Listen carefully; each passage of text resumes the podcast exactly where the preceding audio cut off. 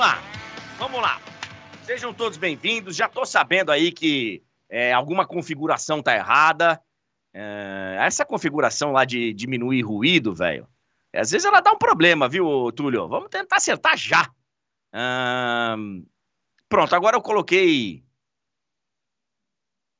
Vou tirar esse negócio de. Vou, vou, deixar automático.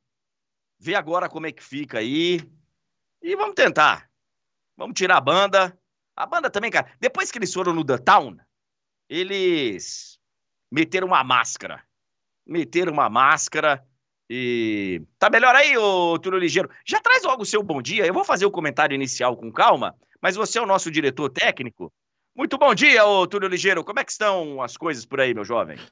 Olha, André, um início turbulento, mas agora sem a banda, o seu áudio tá normal. Não sei o que aconteceu, porque quando eu a gente testou foi... antes estava tudo certo. É, eu acho que foi aquele negócio daquele cancelamento de ruído lá e tal. Sei lá, viu? Enfim. Esse aplicativo que nós, nós estamos usando agora, que eu não vou dizer qual é, vou dizer, vou dizer tá mais ultrapassado do que. Nós estamos na pré-história da, da, do digital. É aquilo, né, André? É, só explicando pra galera. A gente usa normalmente um, um programa, um software de, de comunicação, de chamadas. Isso. Aí, por um problema, eu uso um computador corporativo. E aí, galera que trabalha em alguma empresa sabe como é que funciona, né? Aparece lá uma atualização que é mandatória, você não consegue atualizar sozinho, né? Você precisa do TI. E aí a gente teve feriado. E aí eu tô desde quinta-feira tentando atualizar, não consigo. A gente tá usando um outro provisoriamente que não tá não tá funcionando tão bem assim, né, André? Mas agora vai, vai tudo bem.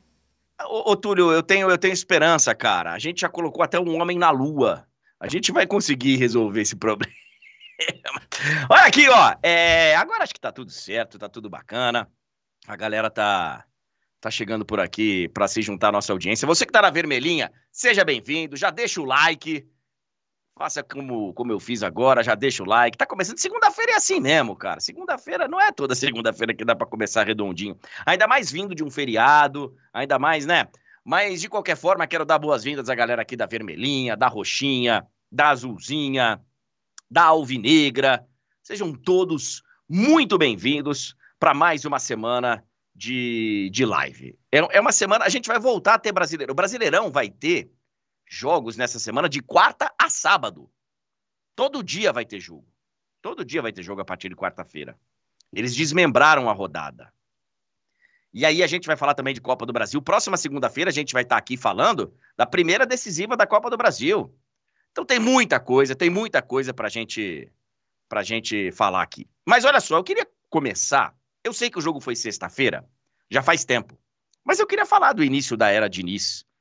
É, eu vi muita gente, sabe, não é que minimizando nem menosprezando, mas assim, diminuindo a vitória, boa vitória na estreia da seleção brasileira contra a Bolívia. E evidentemente que quem usou esse argumento, né, de falar, pô, mas também falou muito em função do adversário, que realmente foi um adversário muito fraco, realmente. Mas olha aqui, ó, Está começando a era Diniz. Durante o processo inteiro, e aí eu não sei se ele vai ficar ou não, eu não sei se ele vai ser o técnico da Copa do Mundo ou não, no ciclo inteiro, a gente vai cobrar adversários melhores. Eles vivem falando que não dá para enfrentar europeu e tal. A seleção da Alemanha, que a gente vai falar daqui a pouquinho, a seleção da Alemanha não joga eliminatórias da Euro, porque a Euro vai ser na Alemanha. E lá não precisa jogar as eliminatórias quem é o país sede. A Alemanha, nesse ano só, enfrentou Bélgica, Ucrânia, Polônia, vai enfrentar a França amanhã. Só nesse ano, enfrentou quatro europeus. A CBF, por alguma razão, não consegue enfrentar europeu nunca. A gente tem o problema aqui de datas, que realmente 18 datas para você fazer eliminatórias sul-americanas para classificar seis seleções e meia, ou seis ou sete para a Copa do Mundo, é demais. E é um dos motivos da gente chegar na Copa do Mundo achando que nós estamos abafando e chega lá o primeiro europeu, mais ou menos, que a gente enfrenta, a gente perde. Tem sido assim. Só que está começando o ciclo. E o nosso primeiro adversário é a Bolívia. Se ficar enfrentando Bolívia, Peru, Chile, até o final do ciclo, realmente não vai dar. Mas para um início de trabalho, eu gostei do que eu vi. Gostei. Aparentemente, o Diniz já consegue colocar alguns dos conceitos que ele, que ele pensa de futebol em campo. Vocês sabem que eu não, eu não gosto muito daquela história que, ah, tem que ser feliz na seleção brasileira. Tem que vir na seleção brasileira para ser feliz. Eu acho que tem que vir na seleção brasileira, cara, para ser competitivo. Eu sinto falta do esquema Bernardinho, sabe? De pensamento, de. Eu não acho que seleção brasileira seja esse. E tenho visto a seleção brasileira assim ultimamente. Vai para a Copa do Mundo como se estivesse todo mundo indo para Disney, um acampamento. Mas tá começando. Tá começando. Não dá para você chegar no primeiro jogo, na primeira reunião dos jogadores com o novo treinador, você exigir muito mais do que foi entregue. Claro que a gente vai ter que ver a sequência do trabalho. Claro. Vamos ver como é que vai ser. Eu já gostei, por exemplo, da história de tratarem o Fernando Diniz como o técnico da seleção brasileira e nada de interino, nada de, sabe, de, ah, ele tá aí só não, ele está sendo tratado pelo que a gente tem visto, e conversamos com a Monique na semana passada. A gente tem visto aí várias entrevistas, temos visto o comportamento dos jogadores. Tá todo mundo tratando o Fernando Diniz como o técnico da seleção brasileira efetivo. Até quando vai, não sei. Precisamos dar um desconto depois desse oba-oba? Ok. Mas também não é para você chegar e falar: ah, isso aí não vale nada. Vale. Vale. Vale. A seleção brasileira começou a sua caminhada para as eliminatórias para a Copa do Mundo, e a gente sabe que a seleção brasileira vai classificar para a Copa do Mundo. A seleção brasileira, nesses moldes aí, ela sempre vai se classificar para a Copa do Mundo, ainda mais agora que tem seis vagas e meia. Mas dá para a gente tirar bons ensinamentos e, e olharmos aí para um futuro com um pouco mais de esperança. Agora o Brasil vai enfrentar o Peru, lá em Lima. Vai ser diferente. Vai ser diferente. É um adversário que vai ser mais complicado do que a Bolívia. Ah, o Brasil vai enfrentar a França? Não. Mas vai ser um pouco mais difícil. Eu tenho impressão, eu tenho sensação. Não vai poder, por exemplo, se dá o luxo de. Eu não entendi até agora o que, que o Neymar fez naquele pênalti, mas não vamos poder dar o luxo de perder pênalti, batendo daquela forma displicente. Vamos ter que ter mais concentração em, pelo menos na teoria. Eu imagino que o jogo lá vá ser mais complicado. Mas de qualquer forma, foi um bom começo da seleção brasileira torcida lá no Belém do Pará fez uma baita festa. Tem algumas coisas para resolver no time? Tem. Vai insistir com o Richarlison até quando? Como é que nós vamos fazer para. Porque seleção brasileira não é lugar de recuperar jogador. Não é lugar para recuperar jogador. E não adianta quem tá falando aqui, ó, ah, mas foi criticar o Neymar. Vocês querem que eu elogie o pênalti que ele bateu? Ele que é um dos melhores batedores de pênalti da história, vocês querem que eu elogie com o jogo, sabe? Vocês querem? É isso, então. Então foi bacana. Então vamos lá, então vamos aplaudir. Pô, o cara, velho, chegou numa marca. É, a, a, marca FIFA fala aqui. É engraçado porque a marca é da FIFA, mas a CBF, que não reconhece a marca, deu uma placa homenageando o. Não dá para entender. Não dá para entender. De qualquer forma, ele já fez história na seleção brasileira, vai continuar fazendo história. Ainda precisamos de mais títulos, porque é difícil você até aceitar colocar a mesma frase que o Pelé quando você compara títulos. Mas tem grandes atuações pela seleção, grandes atuações. E já entrou para a história da seleção brasileira. Já entrou para a história da seleção brasileira. Agora, vocês quererem que eu elogie o pênalti, aí vocês também estão de sacanagem comigo, né, pô? O cara deu um peteleco, não. Recuou a bola pro goleiro, pô. São 9 horas e 12 minutos! Então, eles estão falando aí, né, galera? Ele sempre bateu assim. Pô, ele sempre bate assim desde que o goleiro se mexa antes, desde que o goleiro dê uma. Se o goleiro não tem não, não tem aquela de sair antes e tal, ele tem que ter uma alternativa, né? Sem ritmo, sem ritmo, então não bate pênalti. Seleção não dá pra voltar pra, pra pegar ritmo.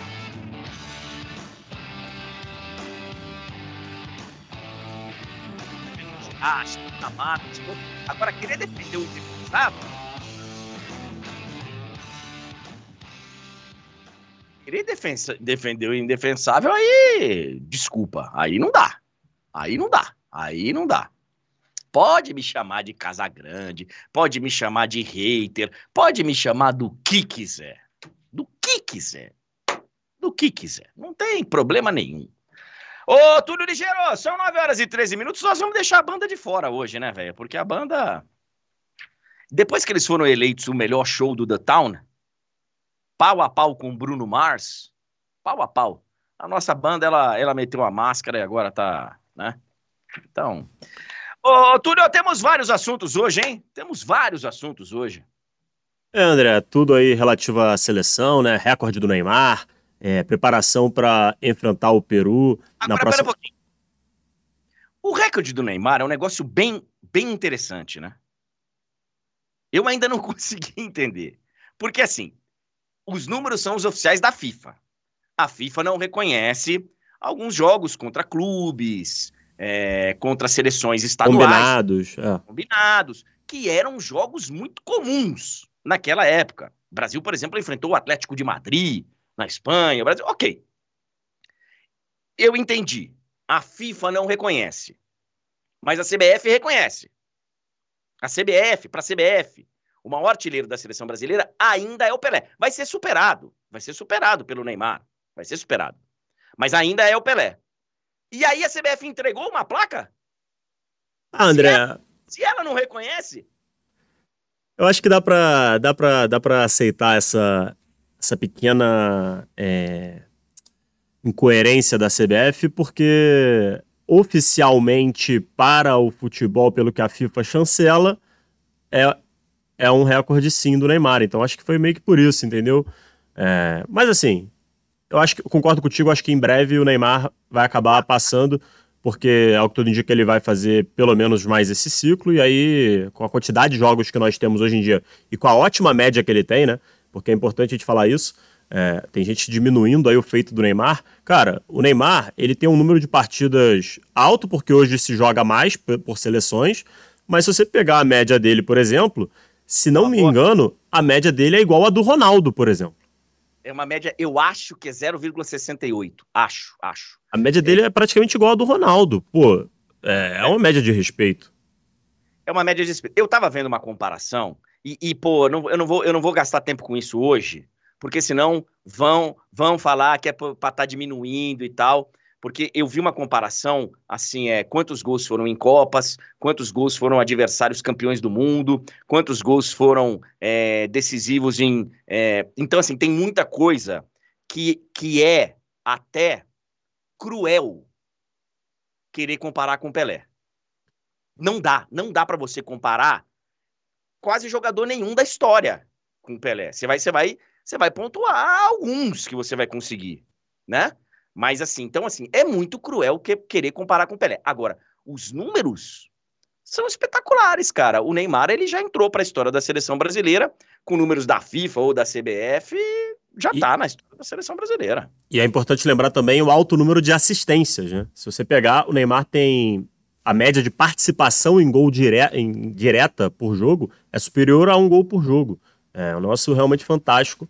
É, como você disse, falta ainda aquele grande título, mas eu acho que ainda está em tempo. Vamos ver. Torcer para que isso aconteça.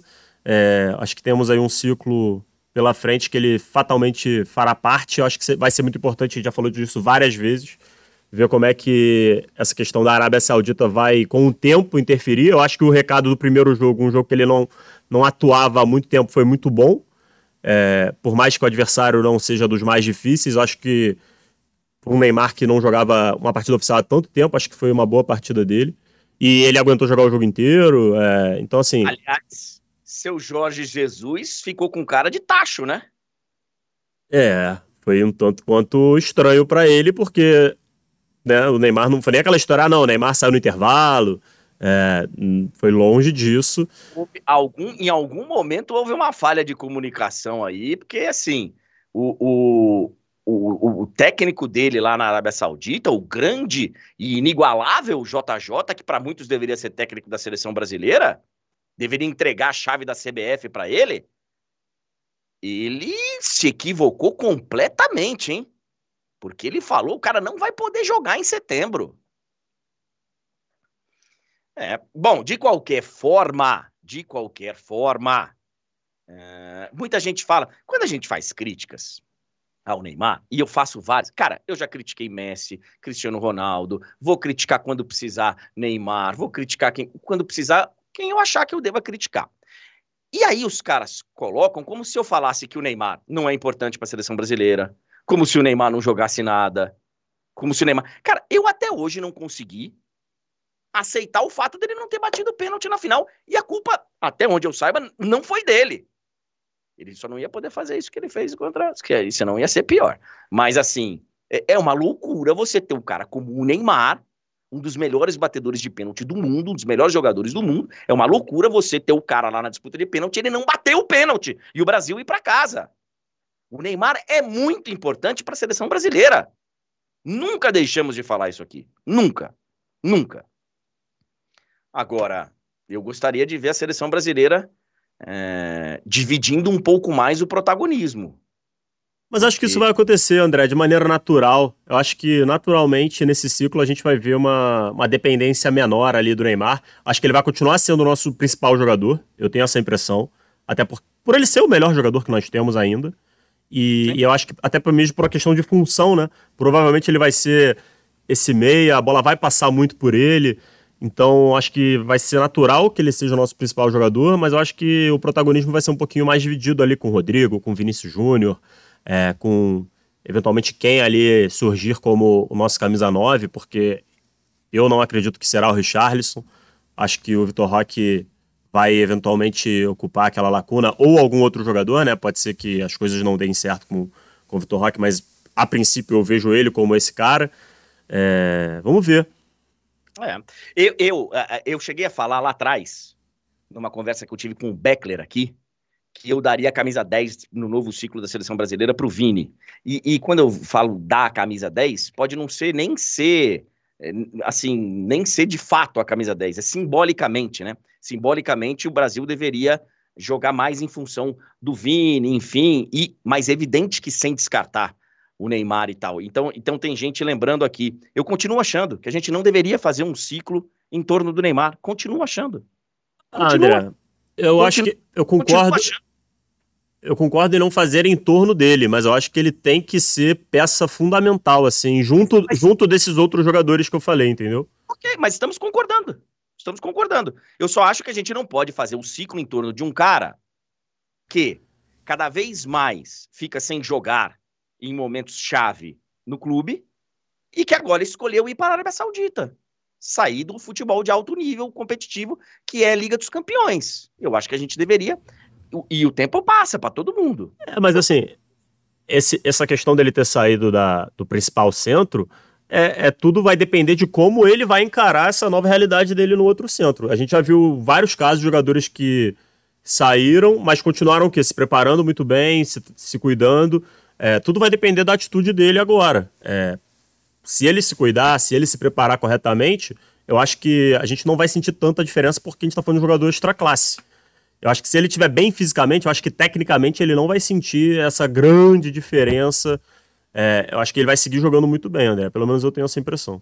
Eu, eu, quero, eu quero ver mais protagonismo do Rodrigo. Jogou bem. Então, assim, o Vini, quando voltar para a seleção, sabe? Vai também entregar. Quero ver isso um pouco mais dividido. Acho que a gente viveu aí dois ciclos e meio, sei lá, três quase ciclos de Copa do Mundo. Tudo Neymar, tudo Neymar, tudo Neymar, tudo Neymar. E acho que, sei lá, acho que a gente precisa dar uma A, a, o Rafinha, por exemplo, o, o Rafinha até não, eu, eu nem, nem teria convocado, jogou bem, jogou bem. Mas, por exemplo, o Richarlison, nós vamos insistir até quando? A seleção brasileira vai servir para recuperar jogador? Será que é na seleção que tem que recuperar jogador?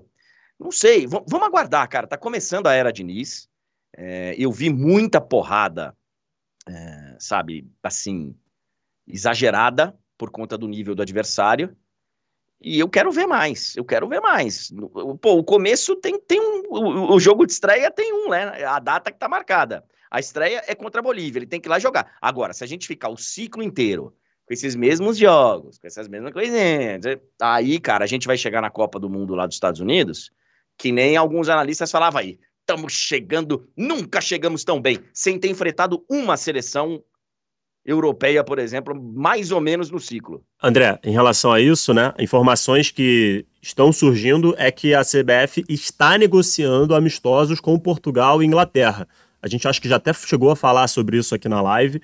Então, assim, é, vamos ver se vai conseguir, né? Porque a informação que a gente tinha no ciclo passado é que em algumas oportunidades a CBF tentou, e aí as, federações, as outras federações recusaram, não queriam enfrentar a seleção naquele momento. Vamos ver se agora, com essa nova direção, se o Edinaldo consegue é, marcar esses amistosos que no passado, segundo falaram, né?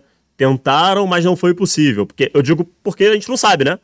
É, é, Fácil, é fácil chegar e falar, não, a gente tentou, mas não conseguiu, porque fugiram da gente. É fácil é. chegar e falar isso, né? É, mas a gente não sabe até que ponto isso realmente foi dessa maneira.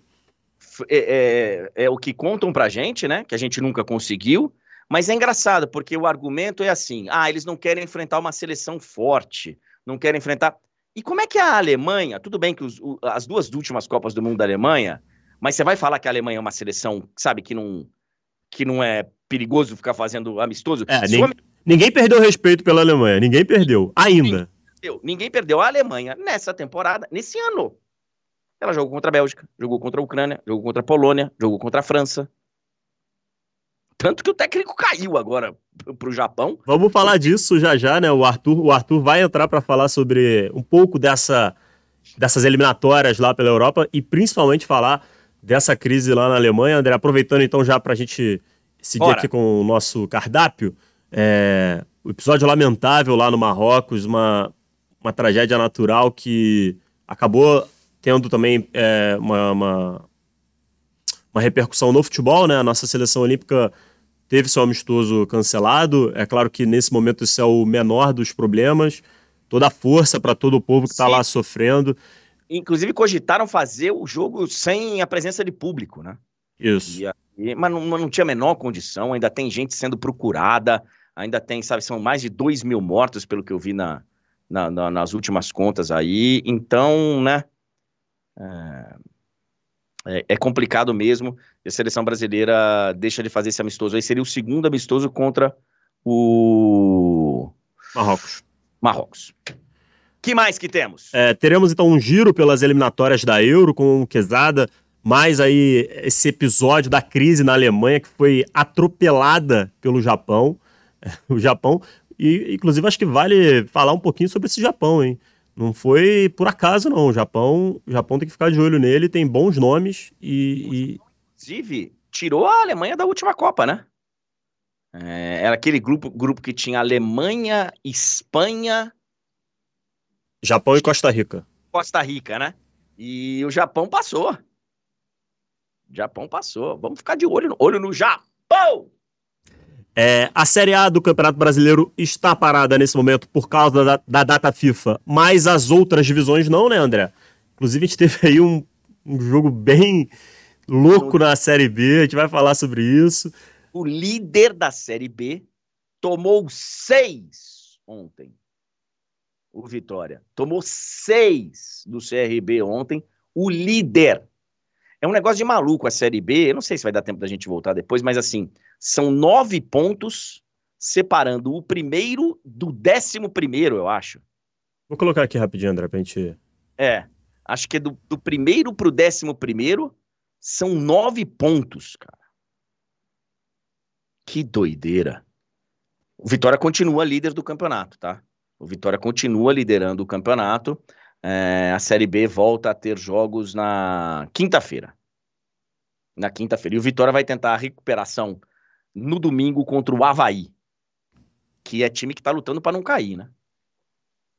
Que tá lutando para não cair. Olha, é... essa classificação de um momento da, da Série B, você destacava a, a distância né, do Vitória para o Mirassol, que está na 11 colocação, exatamente isso, nove pontos. Nove pontos. É... Cara, a Série B é dureza, velho. É dureza. É, André, eu, eu, eu, eu, infelizmente assim conheço mais da Série B do que gostaria e, é. e realmente é uma competição bem complicada. Bom, o é... que mais que nós temos lá? Temos... Olha, mas só aproveitando já que a gente está fazendo esse pequeno, ah. esse pequeno giro, ó, reta final também na Série C. É, nesse momento, Brusque, Operário, Volta Redonda e Paysandu na, na zona de acesso, né? É, foram só duas rodadas, ainda dá para tudo mudar aí, mas por enquanto esse é o cenário de acesso da Série C para a Série B. E na Série D nós temos a definição da final, André já tínhamos a definição do, dos promovidos, né? É, todos os semifinalistas já, já, estavam garantidos na Série C do ano que vem, mas agora temos a definição da final, Ferroviária e Ferroviário. Interessante, né? É interessante. É, várias ferrovias aí. Uh, ferroviária que ontem, no feminino, perdeu para o Corinthians o título, o título brasileiro. Uh, e é justamente o que você colocou ali, né? Corinthians campeão. Cara, pra galera da urticária, pra galera que tem. Tá, tá ficando complicado, hein? Tá ficando complicado é, o, o rate. Porque ontem nós tivemos 42 mil pessoas na Neoquímica Arena. O Corinthians foi campeão de virada, 2 a 1 Sétima final consecutiva, quarto título consecutivo nacional do Corinthians que conquistou o Penta na despedida praticamente do Arthur Elias. Foi o último jogo dele em casa, comandando as brabas do timão, porque agora ele vai dirigir o time na Libertadores e depois se apresenta à seleção brasileira. O Arthur Elias teve mosaico, obrigado Arthur. Foi uma festa realmente bem, bem bonita, bem bonita e muito difícil para quem para quem não respeita, para quem não, né? Porque uma coisa é não gostar, não gostar, tem um monte de gente que não gosta. Agora, pra gente que, sabe, ridiculariza o futebol feminino, humilha o futebol feminino.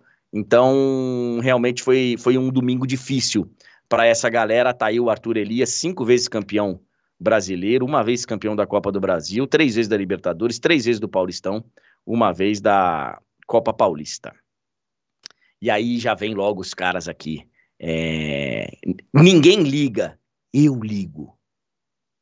Eu ligo. 42.326 pessoas ontem ligaram e foram ao estádio. Será que 42 mil pessoas iriam ao estádio para te ver? Hater, preconceituoso, vai sobreviver com a sua alergia aí. Boa sorte para você. Não gostar, não gostar, não tem problema. É só não assistir, André. Você não precisa, você não precisa assistir, você não é obrigado a assistir, você não é obrigado a comentar também. Você pode simplesmente ficar quieto.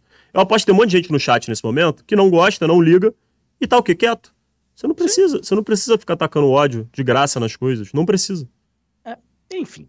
Uh, a entrevista do VP a entrevista do VP.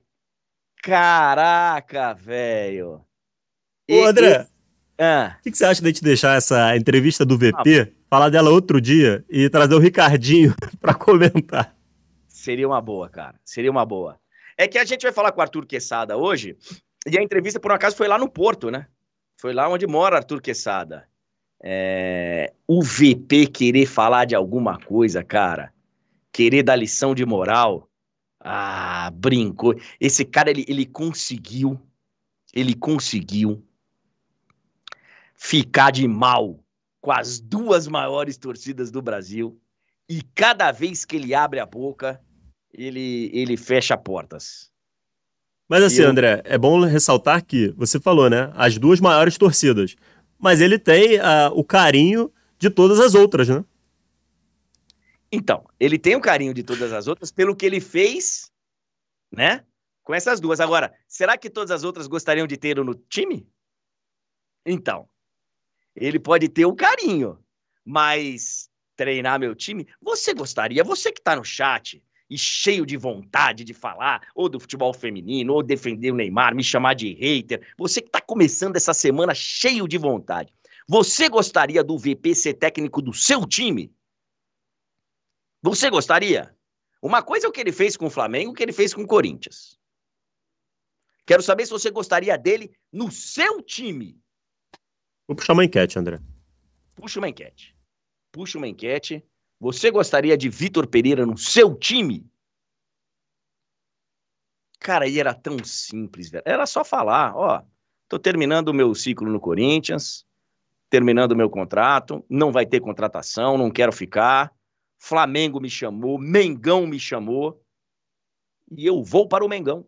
Acabou foi arrumar a história da sogra. Mamãe. Mamãe. Olha lá. Ai, cara. E, e, vou dizer mais, hein? E quem, e quem disse que queria no time? Sei não. Sei. É, tá botando é. de brincadeira aí. É. Basquete, tênis e surf. Basquete, já vou resumir. Basquete, a Alemanha campeã do mundo de basquete. A Alemanha, com Dennis Schroeder arrebentando, foi, foi o MVP do campeonato. A Alemanha ganhou da Sérvia, do timácio da Sérvia na final. E tivemos uma disputa de terceiro lugar bem interessante, entre outras coisas. Por quê? Porque os Estados Unidos perdeu do Canadá, que já seria uma grande notícia, né? Porque uma notícia relevante, os Estados Unidos fica sem medalha na Copa do Mundo de Basquete. Eu não sei se você viu o jogo, Túlio. Tava faltando, acho que dois segundos. E a diferença era de três pontos para o Canadá. Estados Unidos no lance livre. O cara erra de propósito. Eles pegam o rebote, vão da linha de três, arremesso de três, empata o jogo. Só que aí perde na prorrogação. E a Alemanha foi campeã do mundo de basquete. Parabéns à Alemanha. Se a gente falasse isso alguns anos atrás, ninguém. Aliás, alguns anos atrás, não, acho que alguns meses atrás, ninguém nem ia acreditar. É, Parabéns. acho que o, os Estados Unidos é, ficarem no meio do caminho, eu acho que até algumas pessoas imaginariam. Mas a Sim. Alemanha campeão, acho que ninguém apostaria, não, André. É, é. Era um palpite bem distante, assim, pelo menos até onde, até onde eu acompanho. Galera que votou aqui, ó, tá votando 84 a 16. É, não tem nem o que é, ninguém ia querer esse cara no time. E quem tá falando que sim. É, é, já deixa o like também, galera que participou da enquete. Obrigado aí, deixa o like. O Djokovic foi campeão do US Open. Ele lembrou de Kobe Bryant lá no discurso. Uh, 24 título de Grand Slam do Djokovic. Realmente, esportivamente, é um, é um, é um femônimo, como diria aquele meu amigo. Mas a grande notícia do US Open foi a vitória do João Fonseca no juvenil, cara. É, com todo respeito aí à história do Djokovic, a grande notícia para nós aqui foi o garoto João Fonseca, de 17 anos de idade, campeão juvenil e número um do mundo agora. Número um do mundo. Que legal, cara. Que legal.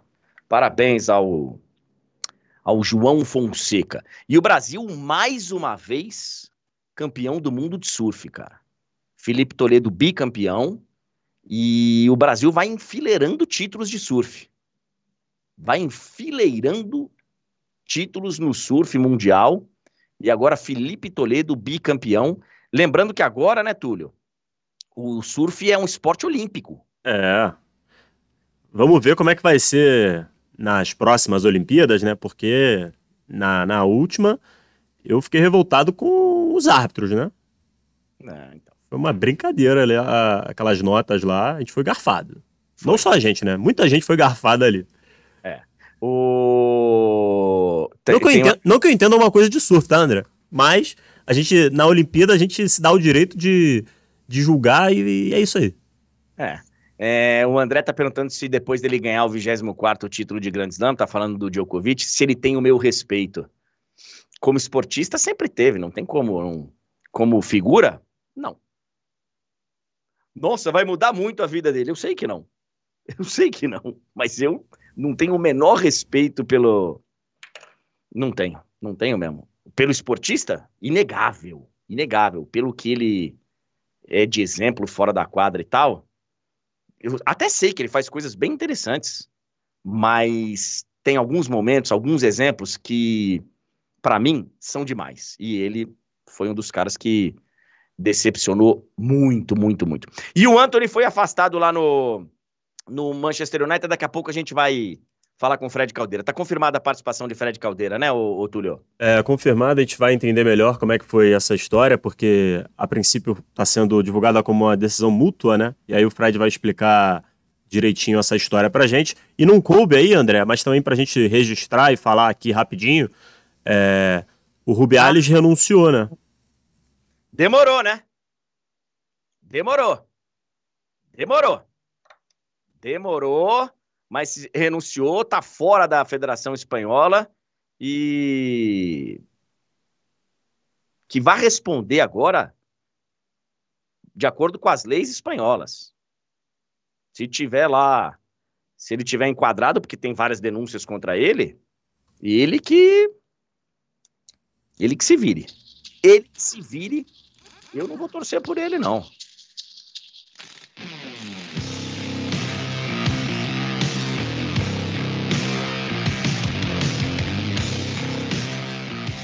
Nove horas e trinta e nove minutos. Ah,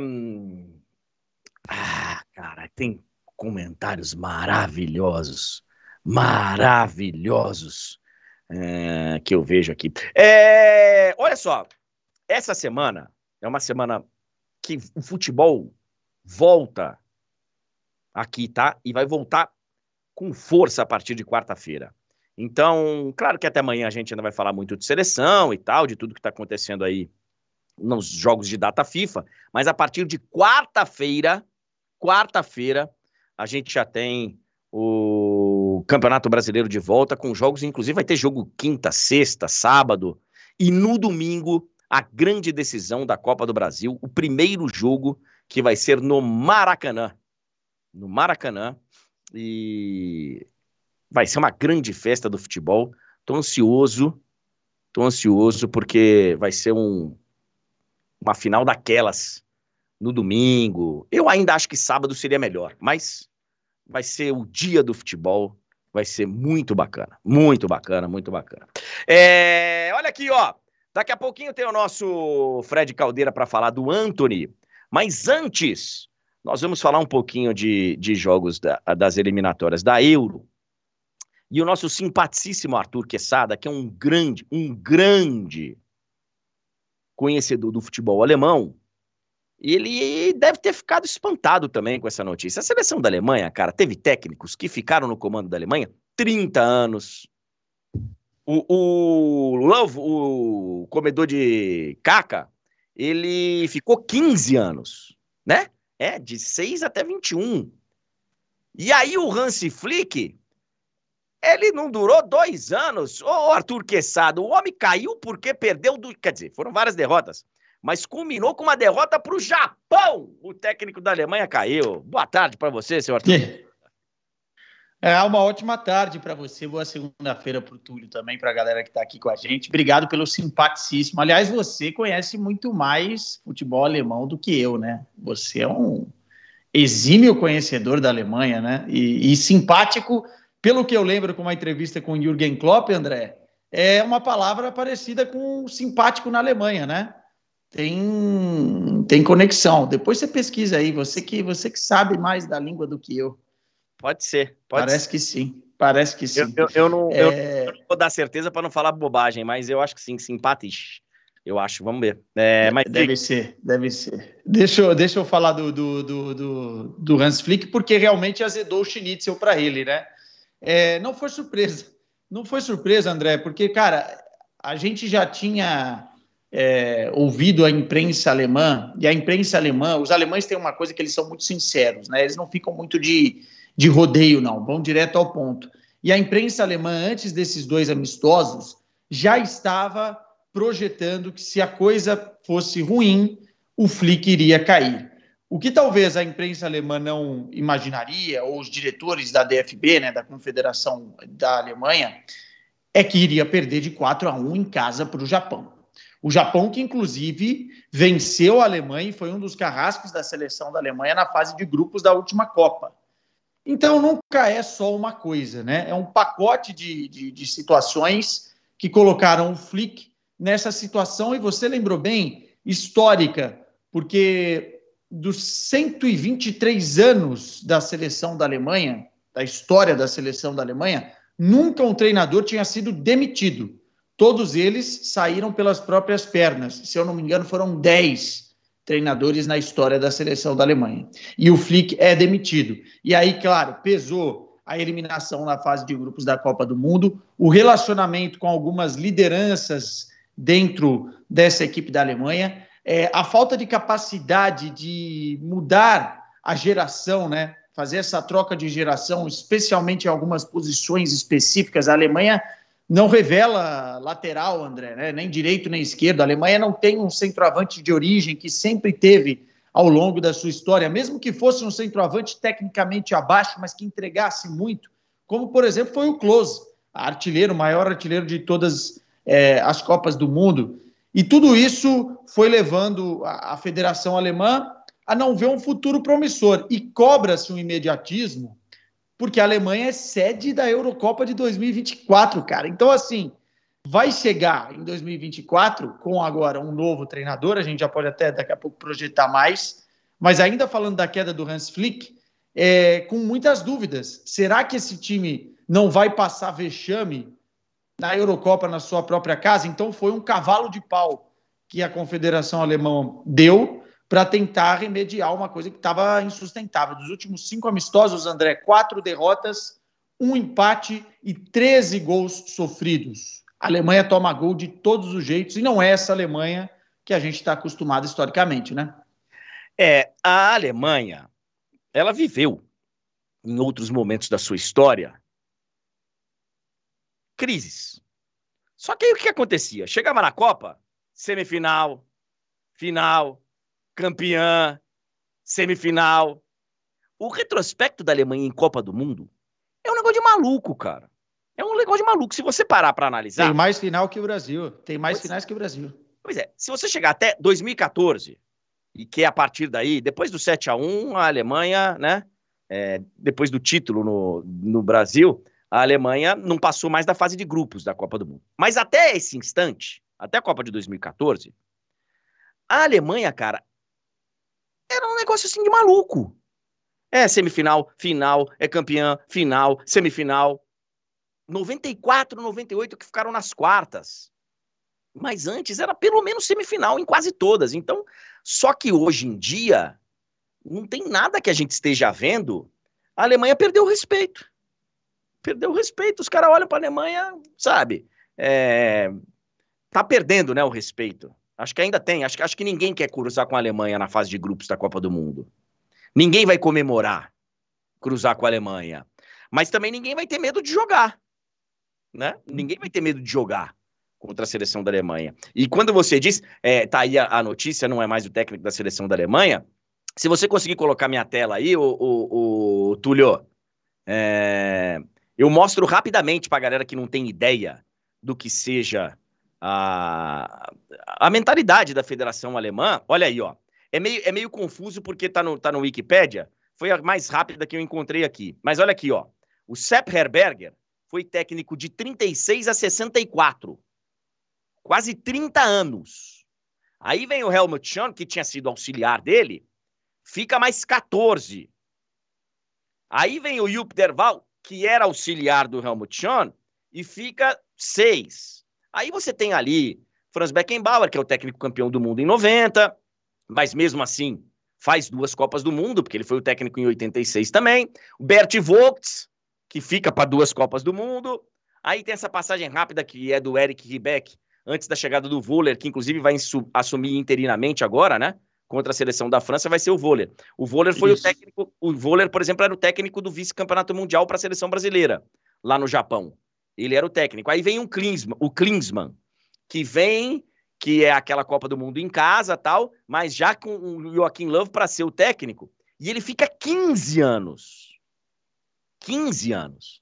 Então a mentalidade realmente é de você, é, não só você ter uma sequência, o cara que é auxiliar, virar técnico e, e, e de ter uma sequência de trabalho. Então o Hansi Flick, ele entra para a história de uma forma negativa, mas entra para a história da seleção alemã com essa demissão, com essa demissão, o, o Arthur Quesada. E agora o que, que acontece com a seleção da Alemanha? O que, que você tem de informação? É, o, o, o Voller vai, vai treinar a seleção, vai ser uma força-tarefa, né? Junto ali com alguns é, diretores da DFB, o Sandro Wagner também, é, o Wolf também é outro, outro homem forte ali. Eles vão fazer essa força-tarefa porque.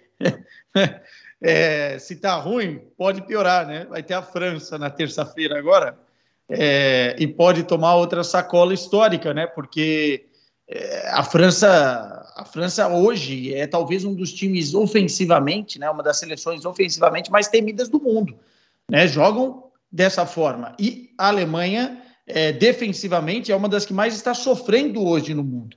Então, assim, vai ter um amistoso agora e se não fechar a casinha, não tomar cuidado, pode ser um vexame histórico. Depois disso, fala-se de alguns nomes, algumas opções para essa seleção da Alemanha, né? O principal deles é o Julian Nagelsmann, André, que tem 30 e poucos anos ainda, acabou de ser mandado embora do Bayern de Munique, ainda tem uma relação contratual com o Bayern de Munique, ou seja, a Federação Alemã teria que pagar uma multa para o Bayern de Munique, pagar o salário do Nagelsmann e ter que ver também se o Nagelsmann quer.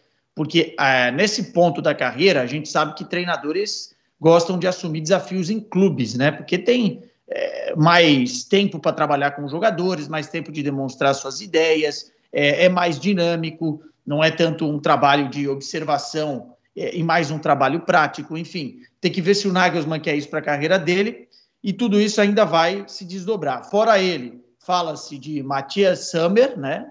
o ídolo histórico do Borussia Dortmund, conhecedor do futebol alemão, mas que não fez grandes trabalhos recentes. O austríaco Oliver Glasner, também é, fez recentemente um trabalho com a Eintracht Frankfurt, mas não tem assim grandes trabalhos recentes, é conhecedor do futebol alemão também. E ontem o Bild ventilou a possibilidade de um retorno de Munha, né, do Van Gaal, é, retornar aí a, quem sabe a ser, não, ser pela primeira vez técnico da seleção alemã, mas retornar ao futebol alemão onde ele tem muita moral, com a passagem e títulos pelo, é, pelo Bayern de Munique mas eu não sei não se seria a melhor opção. Na, na, verdade, de todas essas opções, em termos de talento, o Nagelsmann reflete melhor. Entretanto, em termos de realidade, André, não sei se a, se a Alemanha está tomando o passo certo com um treinador tão jovem e que também ainda precisa de tempo para implementar na cabeça dos seus jogadores as suas ideias. A gente sabe como é que o Nagelsmann é malucão com as suas variações táticas e que talvez demore aí para os caras assimilarem. Não tem tempo a Alemanha nesse momento. Precisa corrigir os defeitos rápidos para entregar pelo menos um bom papel na Eurocopa de 2024 e vamos ver qual vai ser o próximo passo do, da confederação. É, é, é um. Vangal achei ousado, como diria o outro, né? Ousado. O Vangal, o Vangal é um técnico respeitado, cara. O Vangal é um cara. E maluco também, né? Maluco, cheio das ideias de. Doido é, brigou com o Messi na Copa, né? Pois é, ele é. E agora, agora, né, falou, deu aquela declaração tal. Agora, o, o Arthur, eu tenho algumas opções para a seleção da Alemanha. Vai. Vitor Pereira. Pô. O Vitor Pereira é um cara. Pô, ele não quer mais treinar no Brasil, né? Ele não assiste mais os jogos. Né? O Vitor Pereira é um cara que ele só assiste jogo bom, que ele, ele, que ele seleciona os jogos que ele vê, é um cara que se preocupa muito com outros aspectos da vida, tipo educação, né? É um cara que é um cara que tem credibilidade, ética, é um cara que é. eu acho que ele tá perfeito para assumir a seleção da Alemanha, cara. Eu acho que é, ele, inclusive, que é mal. É, ele, ele treinou na Alemanha, né? E foi escorraçado de lá. Eu, agora, agora me fugiu o time. Agora me fugiu o time. Mas se o Túlio pegar aí, É, e foi, enfim, foi escorraçado de lá pelos torcedores, ninguém gostou muito dele da Alemanha. Aliás, aplausos para Carolina Albuquerque, André, porque eu tive um famoso piriri no sábado e estava rolando o tal do Thinking Football, né? Que foi, foi o, onde o Vitor Pereira. Hã? Foi aonde ele, ele deu essas declarações maravilhosas, né? É, as declarações foram para gente, foi para Carol Albuquerque. Muita gente não deu crédito na imprensa aí, mas é, eu mandei as perguntinhas no Zap Zap para Carol e ela perguntou todas essas aí difíceis e polêmicas para o nosso Vitor Pereira responder tudo que ele quis aí, né? E tudo. Foi no 1800. É, exato. Né? Ele dirigiu esse time em 2017. O. simpático Vitor Pereira. Pergunta para a torcida lá, vocês gostam dele lá? É, eu vou só falar um negócio para o Vitor Pereira. Se o Vitor Pereira tivesse é, falando algo assim, tipo, cara, é, o Brasil poderia investir mais em educação, o Brasil é um país tão legal que, pô, mas realmente, pô, o Brasil historicamente não, nunca priorizou educação, é, tem, tem realmente muita gente mal educada, é, como tem em vários lugares, né? Mas aqui tem, ele, sabe. É, ontem eu estava voltando na estrada, o que tem de gente que passa, passa pelo acostamento, que quer ser mais esperto que a maioria dos outros, que quer te enganar, que quer. Tem, tem, como tem em vários lugares. A forma como ele falou foi uma forma muito ofensiva. É... Ele quis falar que o futebol é um meio que cobra muito no Brasil, que é muito cobrado, e é mesmo, e é mesmo, é. Agora, a, a maneira como ele falou, como se aqui só tivesse gente, sabe, é, como só, só tivesse ignorante, como só tivesse. E assim, ele contribuiu. Ele contribuiu para a falta de educação do futebol brasileiro enquanto ele esteve aqui. Mentindo, é... sendo um cara. Eu, eu, eu, vou parar de falar. Arrogante? É. é grosso. Isso, isso sim. É... Mas continua, né, André? Assim, eu acho que é perfil mesmo. É perfil. E ele não descartou voltar ao futebol brasileiro nessa entrevista aí da Carol. É, mas eu acho que vai ser é, difícil ter né? espaço, né? É, tem que ver quem é. querer. Tem que ver quem vai é. querer. Por isso que eu tô falando, se ele tivesse falado, pô, cara, porque ele ia perguntar, no, no, Brasil, o que, que foi mais difícil? Se ele fala, pô, cara, o Brasil é um país tão lindo, tão, pô, mas, não, aí ele, ele, ele foi no futebol, e falar, sabe, que as, as pessoas são sem educação. As pessoas são sem educação. Aí ele acaba misturando, porque assim, como assim, no futebol sem educação, por quê? Porque você é cobrado? Porque você é.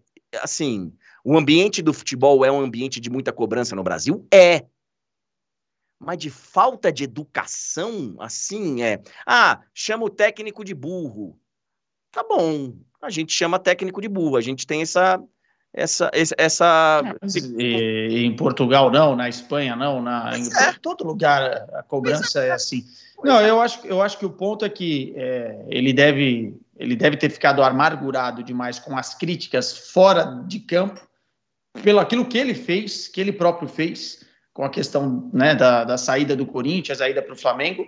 Depois deve ter ficado amargurado pelo que as coisas não deram certas no Flamengo e pega um recorte daquilo que ele considera como uma educação, ou alguém foi mal educado com ele mesmo nesse processo todo, e generaliza. E quem generaliza é, erra, né? E assim, é, numa petulância, numa arrogância que não faz sentido, não ganhou absolutamente nada no Brasil, né? Se, se é o Jorge Jesus, a gente já reclama de, de uma certa. Falando isso, né? A gente já reclamaria da arrogância.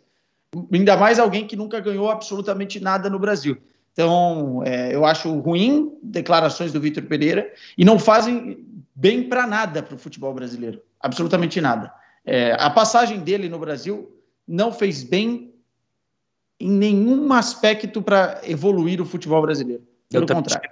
É, é diferente, por exemplo, do Abel, que é um cara que muitas vezes é massacrado, muitas vezes é, mas é um cara que ele, ele, ele, ele, ele expõe sabe, tentando melhorar, tentando, olha, vocês precisam melhorar aqui, vocês precisam melhorar aqui Calendário. Tal. É, mas e, e, também é massacrado. Eu acho que a gente tem realmente esse ponto de o nosso, a gente trata o futebol aqui de uma maneira muito séria.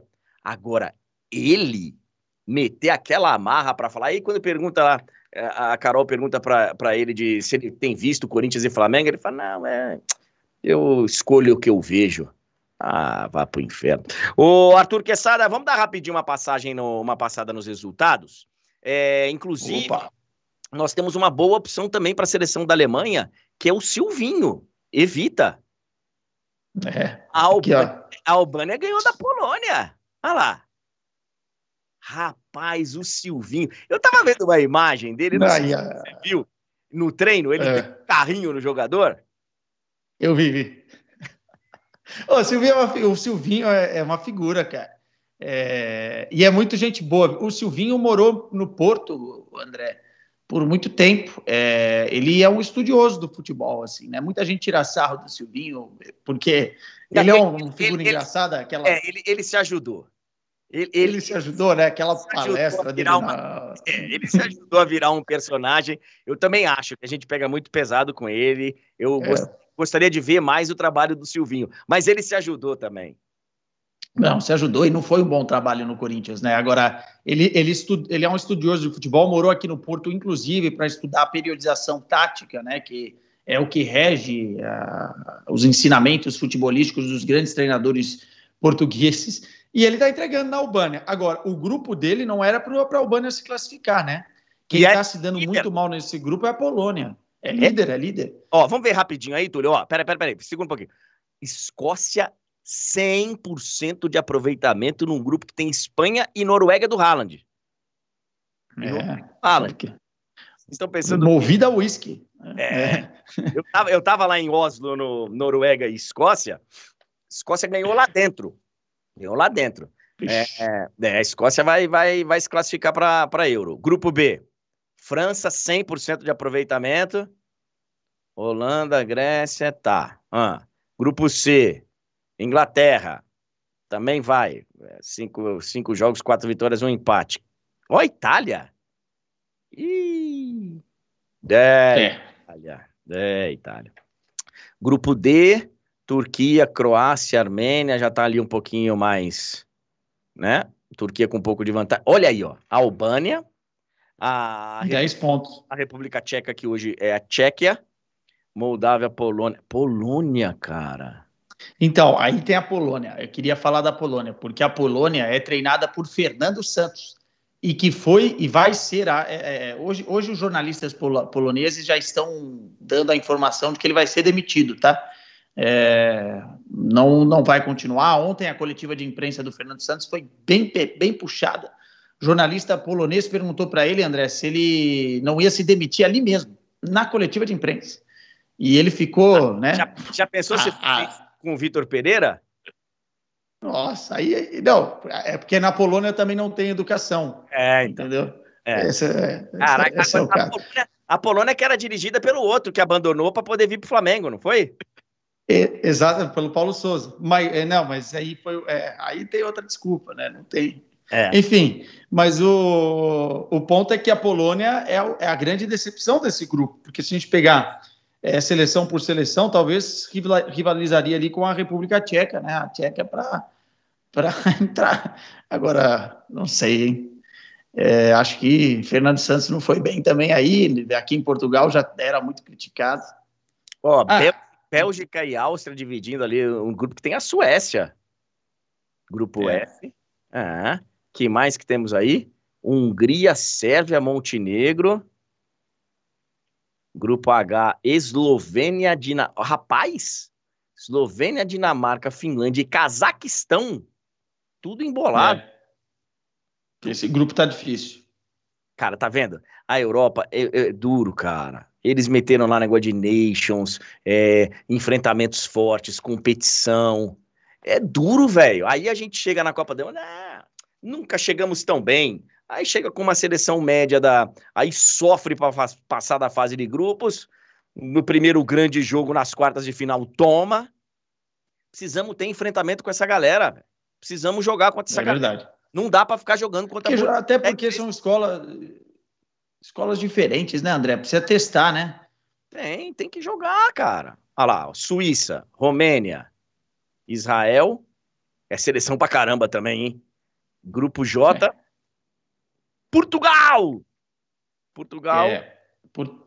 Olha, a Portugal é uma campanha histórica, são cinco jogos, cinco vitórias, 15 gols, André, e nenhum gol sofrido. O Roberto Martinez virou o professor Xavier aqui, tá comandando o X-Men da, da, da, geração, não é possível. Não, mas aí tem a crítica, né? Porque também aqui a imprensa também critica, também é. às vezes falta educação. É. É... Cara, o, o, Portugal não, não joga um futebol ainda vistoso, né? Assim, ganha às vezes até jogando mal mas ganha, é eficaz. E o Roberto Martins está sendo bem elogiado, mas ainda ele mesmo se cobrou durante depois, da, depois desse jogo, do último jogo da seleção portuguesa contra a Eslováquia, que Portugal precisa jogar de uma forma mais bonita, apetecível de, de se ver. Mas, ó, em termos de eficácia, é. não, não deu margem ao azar. Vocês preferem é, é, ganhar é, na dureza e com o jogo não tão bonito ou empatar folgado? Não, empatamos, mas tava lindo. Empatamos, mas jogamos um excelente futebol. Cara, o futebol ele sempre será analisado pela combinação resultado e desempenho. Não vai, não tem como você escapar disso. Não tem. Aí o cara fala, pô, o resultado não tá vindo. Mas pera um pouquinho, o desempenho tá ali, o resultado vai vir. Aí é mais fácil para você defender quando não tem o resultado, o desempenho tá lá. Mas de resto, se não tiver o resultado, não tem quem sobreviva. Não tem quem sobreviva. Ô, Arthur, é... obrigado, meu querido. Tem mais alguma coisa pra gente falar? Eu tinha tanto assunto para falar com você semana passada, a gente não conseguiu conversar. Teve o cara que. É que agora vem o Fred Caldeiro aqui, e teve o cara que pegou o. o, o ligou pro VAR. Aí no, no, futebol português. É, pô, isso aí deu, isso, isso aí deu, deu uma. Olha deu uma, um problema aqui, cara, porque é, primeiro que o jogo foi uma loucura, né? O jogo do Porto.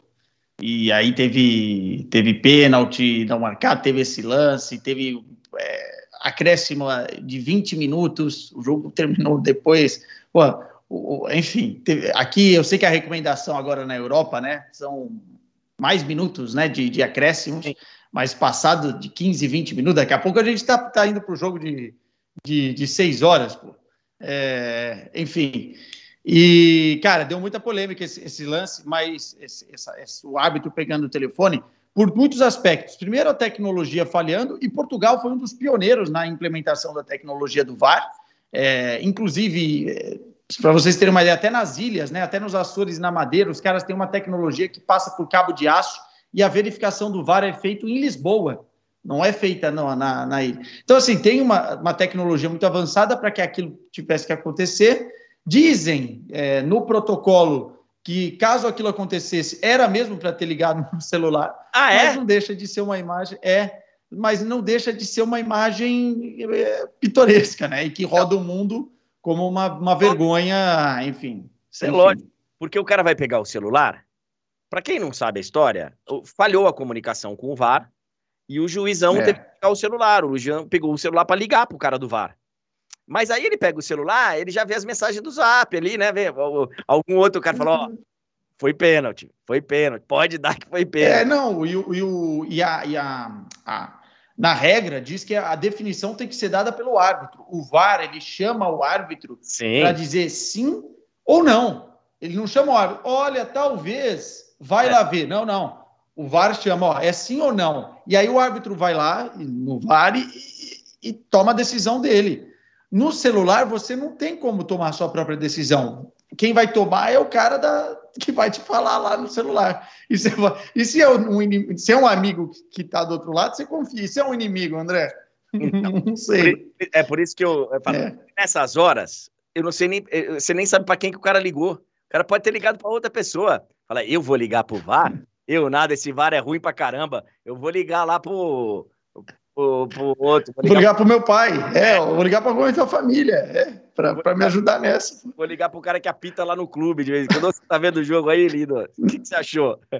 Então. Não, e é uma pressão, mas isso, mas isso é uma pressão muito grande aqui do futebol português, é, especialmente contra as equipes pequenas, dos grandes clubes, né? Porque ali havia um, uma envolvência do estádio inteiro do Dragão cobrando o cara porque queriam o pênalti e tudo falhando, enfim, isso gerou uma polêmica muito grande aqui em Portugal é, e até agora está se falando sobre isso, né? que, enfim, sai do, do espectro do campo e entra no, no na questão fora dele, polêmicas e é, benefícios de arbitragem, enfim, é o velho e bom futebol português também, que não fica devendo nada nesse aspecto para o Brasil, viu? Arthur Quesada, obrigado. Fique de olho aí no novo técnico da Alemanha e a gente volta a se falar durante a semana. Obrigado, viu, Quesada? Ó, obrigado e bom papo aí com o Fred Caldeira. Cuidado, hein, que ele teve um final de semana. Pergunta para ele o que, que ele fez em Paris nesse final de semana. Tá bom? Ó, já entrou aí. Ah, na cara dura? É, pergunta, já chega perguntando.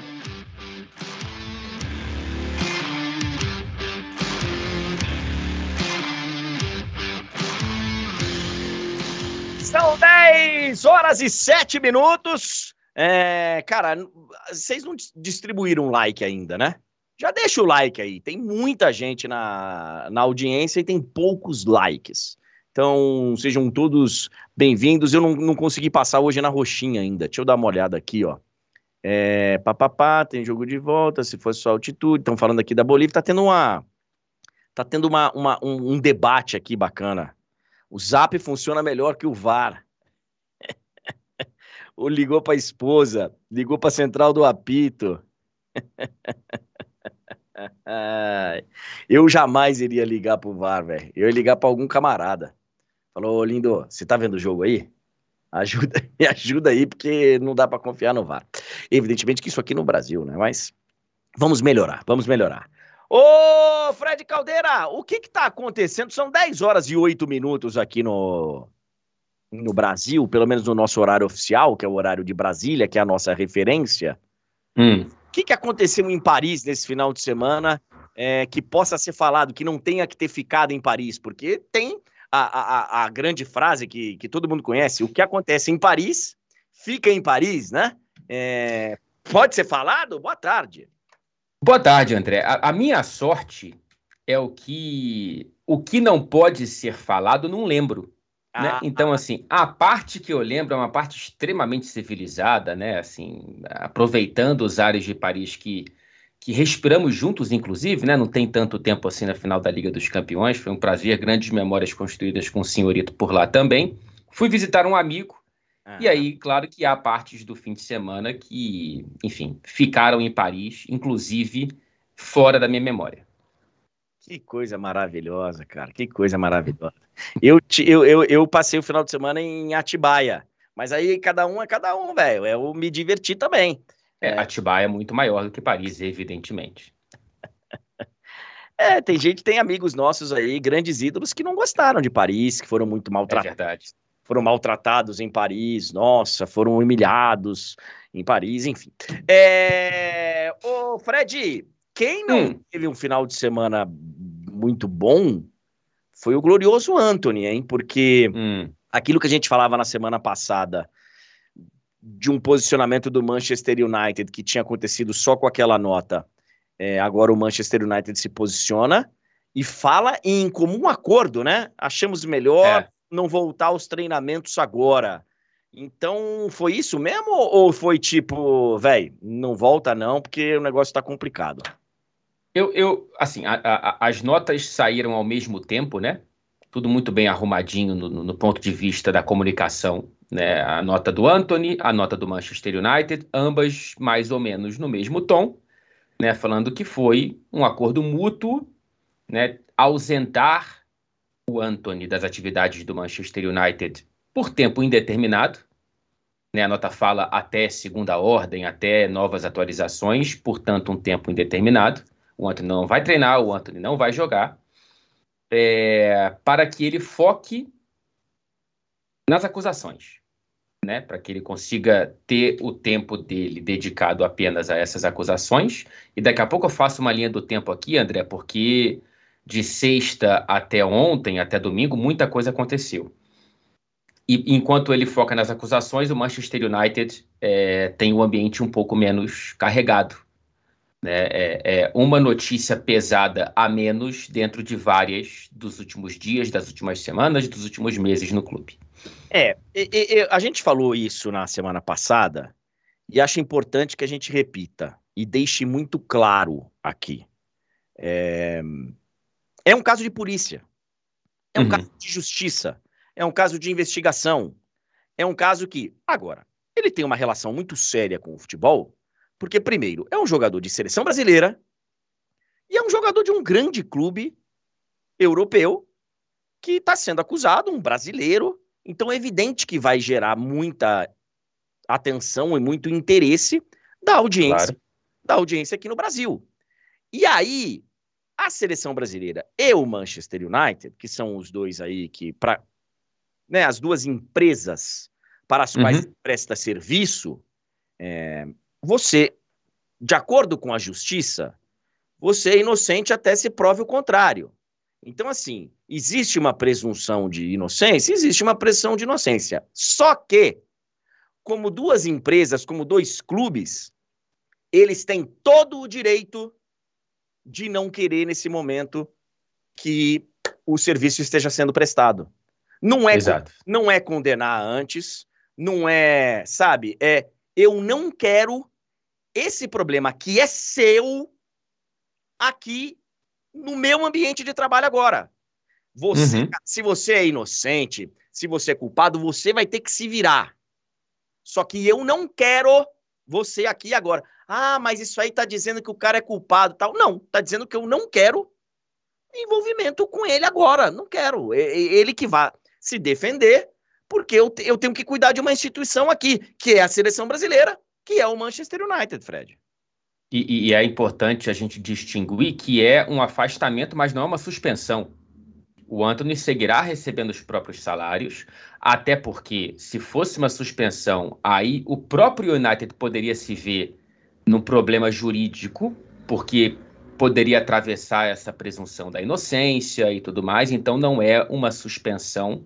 O Anthony vai continuar recebendo o salário dele, mas ele não vai participar no, do grande barato da vida dele, que é jogar futebol. Não vai treinar com o United, não vai jogar pelo Manchester United, já foi afastado da convocação da seleção brasileira e tudo mais.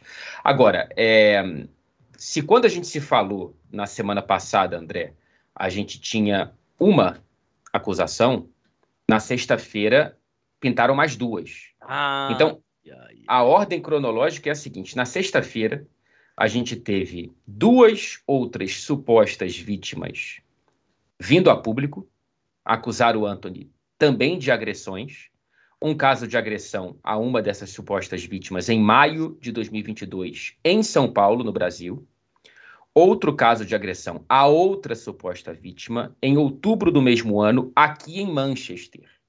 Tá? Então são três no total. A ex-namorada, que a gente já tem boletim de ocorrência registrado no Brasil desde junho e aqui na Inglaterra desde duas semanas atrás e agora essas outras duas acusações. Na mesma sexta-feira, o SBT publicou aquela entrevista do Anthony, em que ele admite uma relação conturbada com a ex-namorada, mas ele nega qualquer tipo de agressão.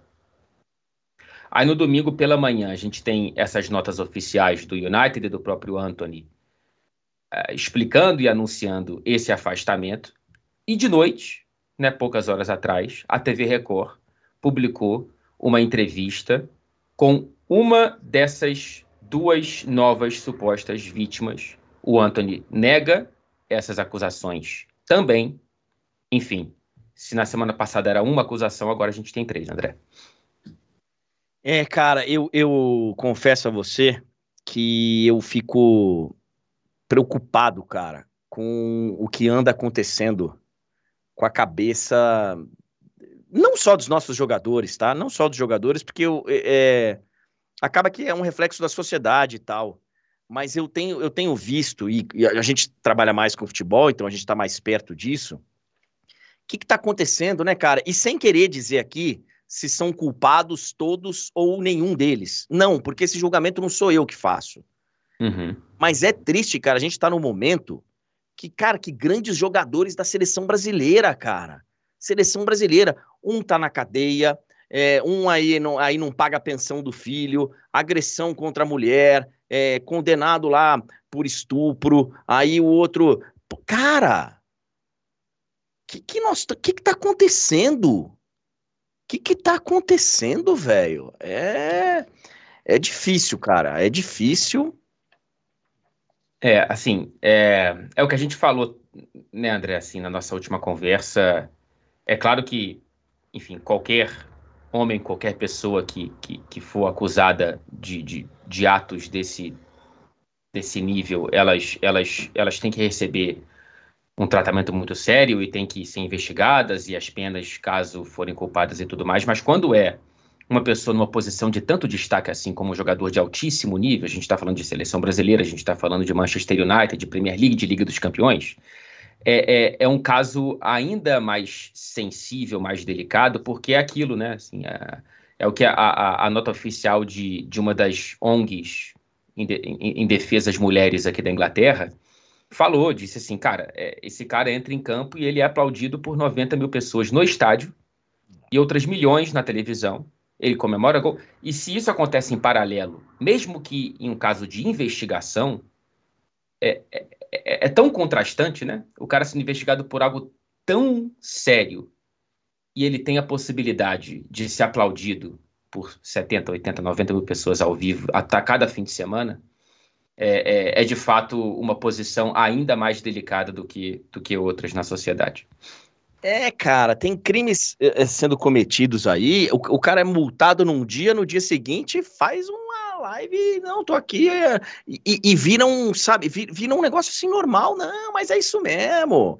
É, cara, assim, eu acho muito complicado os crimes, é, a falta de respeito com a mulher, a falta de respeito com as minorias, a falta de. Cara, ó, realmente tá. É, tá difícil, cara. Tá difícil e, e, e preocupante, eu acho. Preocupante. Uhum. Evidente que o, o, futebol ele é um reflexo do que está acontecendo na sociedade.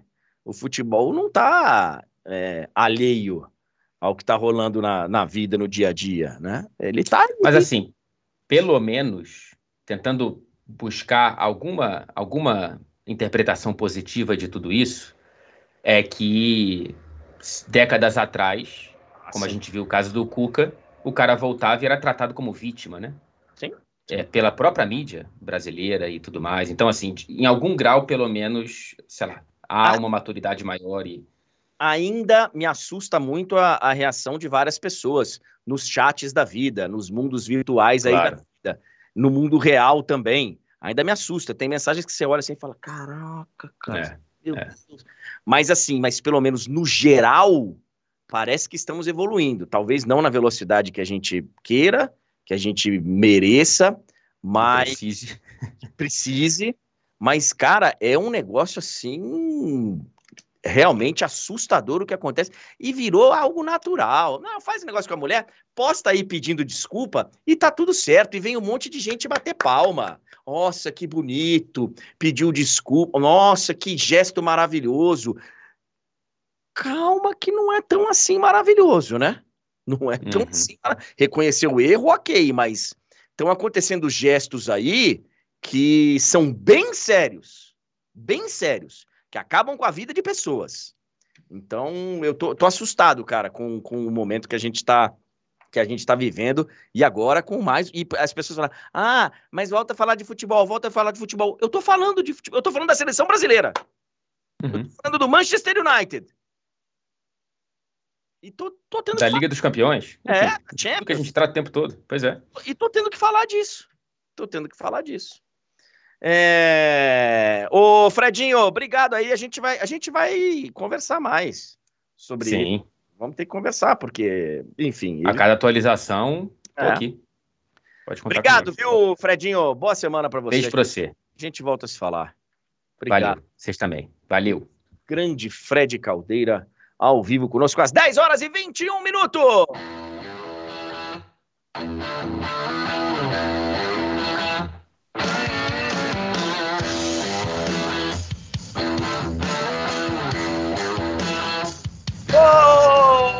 Amigo Túlio Ligeiro, eu estou satisfeito porque hoje a gente tem, inclusive, muitas gravações aqui nos nossos estúdios. Nós temos um dia de repleto de gravações para o lançamento da nova temporada da Champions.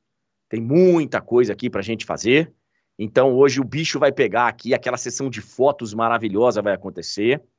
Parece até que vai ter um comes e bebes, um negocinho. Ah, Só em um... São Paulo, aqui no Rio, aqui no Rio pelo movimento achei... não vai ter ninguém. Eu tô, tô vendo ninguém aqui na redação. Eu achei que você viesse a São Paulo. Pelo que eu saiba, tá todo mundo lá no. Eu tô indo para lá daqui a pouco, para nossa gloriosa Warner Bros. Discovery. Não, eu, eu, eu, fiquei pelo Rio mesmo, André. Bom, se, se você quiser, ainda dá tempo. Ainda dá tempo para você chegar e passar a segunda-feira com a gente. Tulhão, é... a gente volta amanhã, né? Daqui a pouquinho tem um de placa. E amanhã a gente volta para falar mais de seleção brasileira. Como o jogo da seleção brasileira é só amanhã à noite, aliás, 11 horas da noite o jogo da seleção brasileira. André, para quem vai ter que chegar aqui às seis e meia, eu que moro longe do trabalho, eu tô, tô bastante preocupado, assim. Eu, não garanto que poderei falar sobre o jogo, sabe, André? Porque não sei se eu vou aguentar, não. É, e assim, dependendo do jogo, é que assim, esse jogo contra a Bolívia foi divertido e tal. Não são todos os jogos de eliminatória que são divertidos, que são bacanas e tem jogo que dá sono também. Ah, mas Tem. acho que não, acho que não vai ser o caso não, André. O, é difícil um jogo de uma equipe comandada pelo Diniz dar, dar sono. Eu também acho. Acontece, acontece. Mas é, é um pouquinho mais difícil. É que, é que tem que ver como que o. Ah, a galera vai amar. Tem que ver como que o Peru vai entrar lá, né? Tem que ver como é que, como é que vai entrar.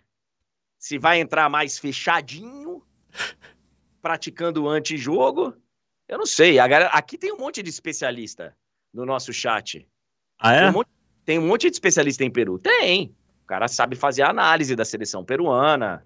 Sabe. Agora tem que ver. Tem que ver como é que vai ser. Tem que ver eu, achei, é que eu achei que a gente ia deixar as piadinhas para amanhã, mas já, já, já abriu a porteira da quinta série, né? Não tem como, não tem como. Daqui a pouquinho tem de placa e muito obrigado. Amanhã, nove da manhã, estaremos de volta com a live do André Henning. Valeu, Tulhão! Valeu, André. Um grande abraço e até amanhã. Um abraço para todo mundo que acompanhou.